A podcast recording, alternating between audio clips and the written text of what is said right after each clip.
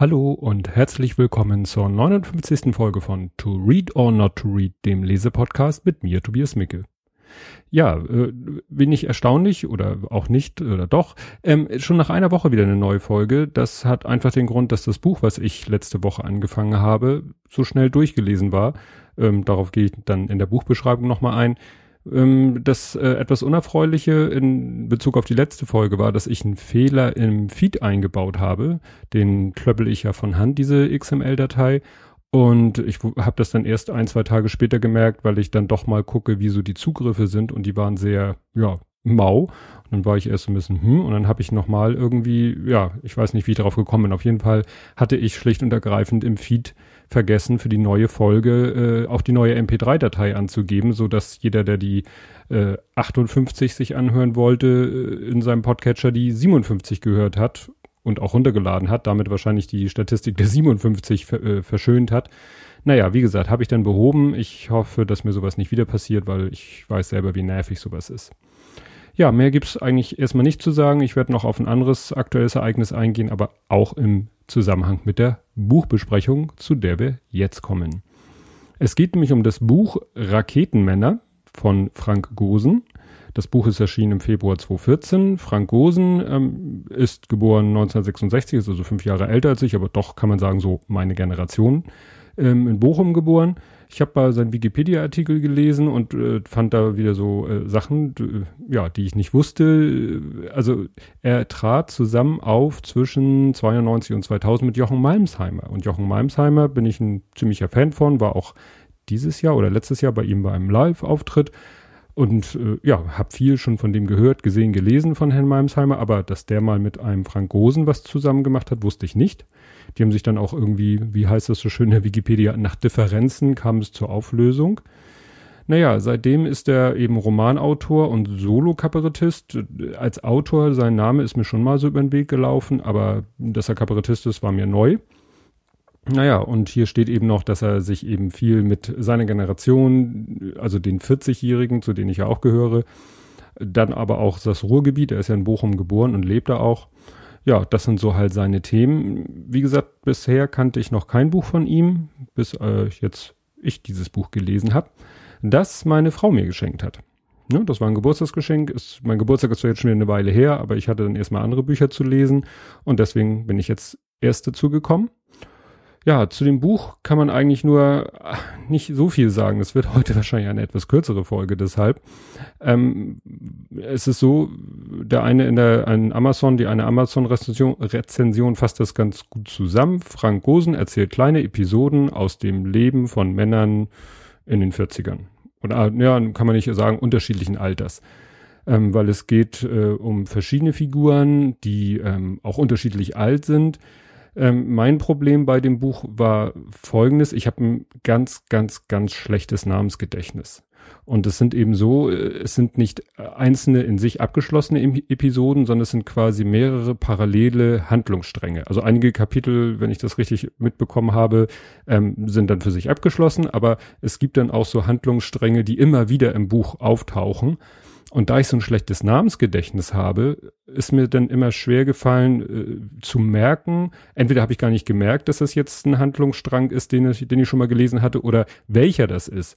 Also dann habe ich einen Namen gelesen, also dann wird der Protagonist mit seinem Namen genannt und äh, da muss ich jetzt mal legen, Moment, kam der jetzt schon vor? Wenn ja, in welchem Zusammenhang kam der vor? Das ist aber, äh, schiebe ich nicht, also gebe ich nicht dem Buch irgendwie die Schuld oder will ich nicht an dem Buch kritisieren, sondern ist eben meine Namensgedächtnisschwäche. Das geht mir nämlich im, im realen Leben genauso, dass ich manchmal einen Namen weiß, ja, hm, habe ich schon mal gehört, aber zu welcher Person gehört dieser Name? Und das ist bei diesem Buch eben von Nachteil, weil ich dann teilweise erst beim Lesen des Kapitels wieder gemerkt habe, ach ja, das ist der und der, der hat vor ein paar Kapiteln das und das erlebt und jetzt geht die Geschichte da quasi weiter. Ähm, ja, und so springt er eben zwischen verschiedenen Handlungssträngen hin und her. Die Protagonisten tauchen dann halt mal wieder auf. Dann berühren sich die Geschichten, äh, überschneiden sich mal. Dann taucht mal in der einen Geschichte der eine auf, äh, namentlich oder auch in Person und dann gehen die wieder getrennte Wege. Das ist alles schon sehr, sag ich mal, sehr intelligent geschrieben. So von den ganzen Abläufen her. Wie gesagt, mein Problem, mein persönliches Problem lag darin, dass ich manchmal nicht so genau wusste, ähm, wo bin ich jetzt hier gerade in der Geschichte. Hat auch damit zu tun, wäre vielleicht besser gewesen, wenn ich das Buch so als Urlaubslektüre in, in einem Rutsch gelesen hätte, also vom Schreibstil. Und äh, so kann man sagen, das ist so gut geschrieben, das kann man wirklich so in einem Rutsch durchlesen. Ist, wie gesagt, auch nicht besonders dick, sonst hätte ich es nicht in einer Woche geschafft zu lesen. Ich lese aber immer, eben immer nur so abends eine halbe Stunde, bevor ich mich schlafen lege. Und dafür war das Buch dann in Kombination mit meiner Namensschwäche dann nicht so gut geeignet. Ähm, ja, da ich jetzt nicht viel über das Buch inhaltlich erzählen will, weil es dann schon fast Spoilern wäre, äh, man eigentlich nur so abstrakt darüber erzählen kann, wie ich es getan habe, will ich nur mal zwei Stellen aus dem Buch lesen, die mir so gleich beim Lesen besonders äh, ins Auge und auch ein bisschen ins Herz gesprungen sind. Das erste ist aus einem, ja, da, das muss ich kurz erklären. Also es geht gleich los mit einem Menschen, mit einem Mann namens Wenzel. Und da muss ich kurz das drumherum erklären, damit man das auch versteht. Ähm, der Wenzel spielt, glaube ich, eine etwas größere Rolle in dem Buch, kommt öfter drin vor. Und es ist auch so, dass auch sein Sohn drin vorkommt und sein Vater. Also es ist so eine Drei-Generationen-Konstellation. Der Sohn ist mal beim Vater, also beim Großvater.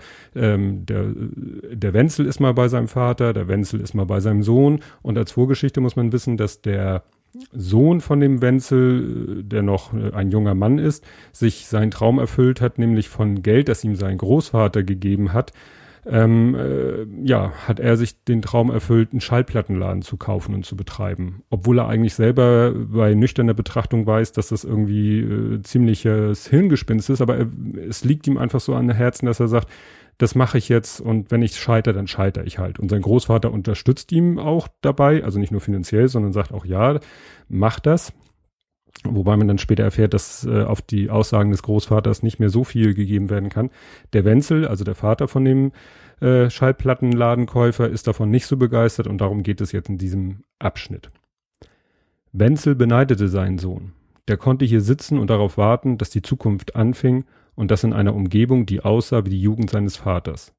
Dem Sohn fiel es in den Schoß und er selbst musste zu Fuß gehen. Sein Sohn hatte noch nie etwas allein auf die Beine gestellt, durfte aber seinen Traum leben mit dem Geld des Großvaters. Und in der Mitte er, Wenzel, der sehen konnte, wo er blieb. Schuldlos in Not geraten und die ganze Familie pleite. Sah er seinen Sohn in die Augen, erkannte er, dass der sich reich fühlte, aber der sollte erstmal versuchen, mit seinen Augen die Miete zu bezahlen. Wenzel wusste, er sollte sich für seinen Sohn freuen, aber es gelang ihm nicht. Ja, und als ich das gelesen habe, dachte ich so fast, mh, äh, hat der, kennt der Autor mich. Also das ist nicht so extrem, sag ich mal, wie in dieser Geschichte, aber es ist im Moment so, ähm, mein Sohn, mein großer Sohn hat ein Jahr lang irgendwie Lebensfindung betrieben, auch Ausbildungsplatzsuche betrieben, aber nichts Richtiges gefunden, auch weil er gar nicht richtig wusste, was er machen wollte, hat dann Ausbildungsplatz gefunden, wo alle, ich eingeschlossen, ein bisschen überrascht waren, dass er sagte, ja doch, das will ich machen.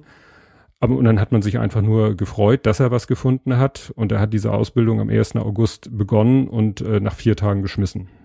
Und das hat mich erst und auch, sage ich mal, meine Frau nicht so überrascht, weil da kam dann eben doch wieder so der Gedanke, hm, ja, es war vielleicht einfach nur, er wollte halt irgendwas machen, um endlich irgendwas zu machen. Und als er es dann gemacht hat, hat er gemerkt, nee, das will ich doch nicht machen. Aber im Moment äh, fällt ihm auch nichts anderes ein. Also dieses ganze Konzept, sage ich, um es mal so zu nennen, das ganze Konzept nach dem Motto, man macht eine Ausbildung und macht danach irgendwas aus seinem Leben, das meint er, das kann er sich für sich selbst im Moment nicht so vorstellen. Er möchte zwar was machen, also er will nicht nur rumgammeln, um es so auszudrücken, er will auch Geld verdienen natürlich, weil er weiß schon, wie wichtig das ist, Geld zu verdienen. Und äh, das Geld, was er hat, das hält er auch gut zusammen. Also er geht nicht verschwenderisch um mit dem Geld, das er hat. Ähm, ja, aber eben nicht so mit dem Konzept, ich lerne jetzt irgendwie einen Beruf und gehe diesem Beruf nach, sondern er hatte so andere Vorstellungen.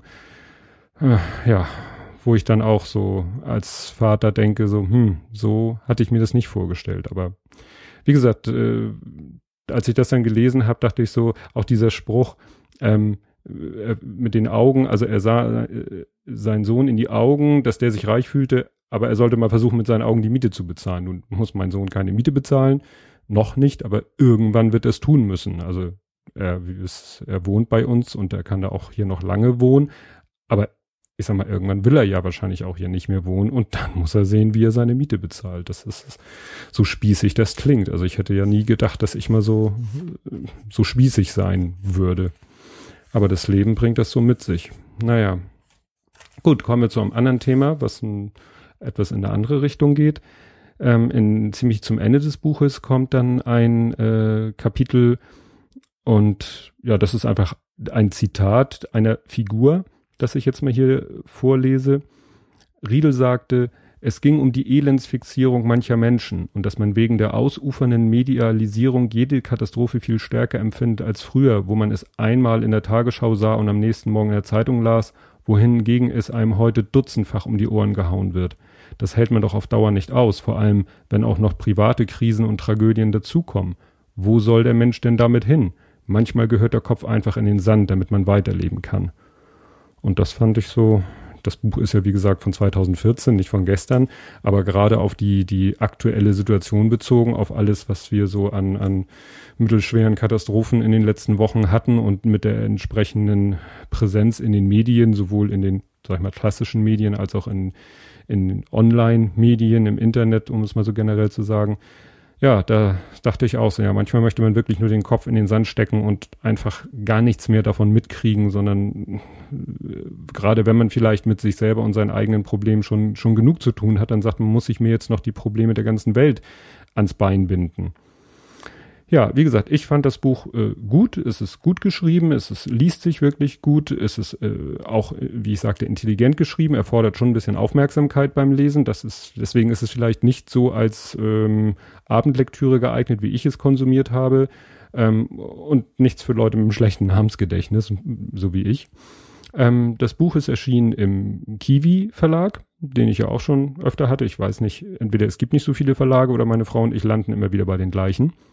Und es ist erschienen als äh, Taschenbuch, als gebundene Ausgabe, als Kindle, E-Book und als Hörbuch. Und da ist es interessant, das ist vom Autor selber gelesen. Gibt's dann als Audio-CD oder als Download, alles bei Amazon. Und ich werde dann auch, ähm, habe ich durch Zufall gefunden, als ich den Autor gegoogelt habe, ich werde dann auch ein YouTube-Video verlinken. Das ist dann ein, ich glaube, drei, vier Minuten langer Clip auf YouTube vom Verlag ins Netz gestellt, wo er selber eben ähm, ein Stück aus seinem Buch liest. Und das ist vielleicht auch nochmal eine gute Gelegenheit, ein Gefühl dafür zu kriegen, ob das Buch für einen selber was ist. Und wenn man Hörbuchfan ist, ob man es vom Autor gelesen hören möchte oder nicht. Ja, das soll es zum Buch gewesen sein. Jetzt habe ich ähm, den Plan, das sage ich diesmal so ganz deutlich, obwohl ich da sonst sehr zurückhaltend bin. Ich habe jetzt den Plan, dass die 60. Folge ein Dub-Feature Feature wird, so wie es bei den Nullnummern nenne ich es mal, also bei denen, die auf Null enden, eigentlich bisher immer der Fall war, wo ich ja gesagt hatte, da will ich mich nicht mehr so festlegen, aber es hat sich jetzt ja so ergeben. Ich werde jetzt die beiden Bücher von Ted Chiang lesen und dann wird das, die 60. Folge, wird dann halt ein Double Feature sein, zwei Bücher von Ted Chiang, die mir ja freundlicherweise zur Verfügung gestellt wurden. Ja, und bis dahin sage ich mal wieder Tschüss.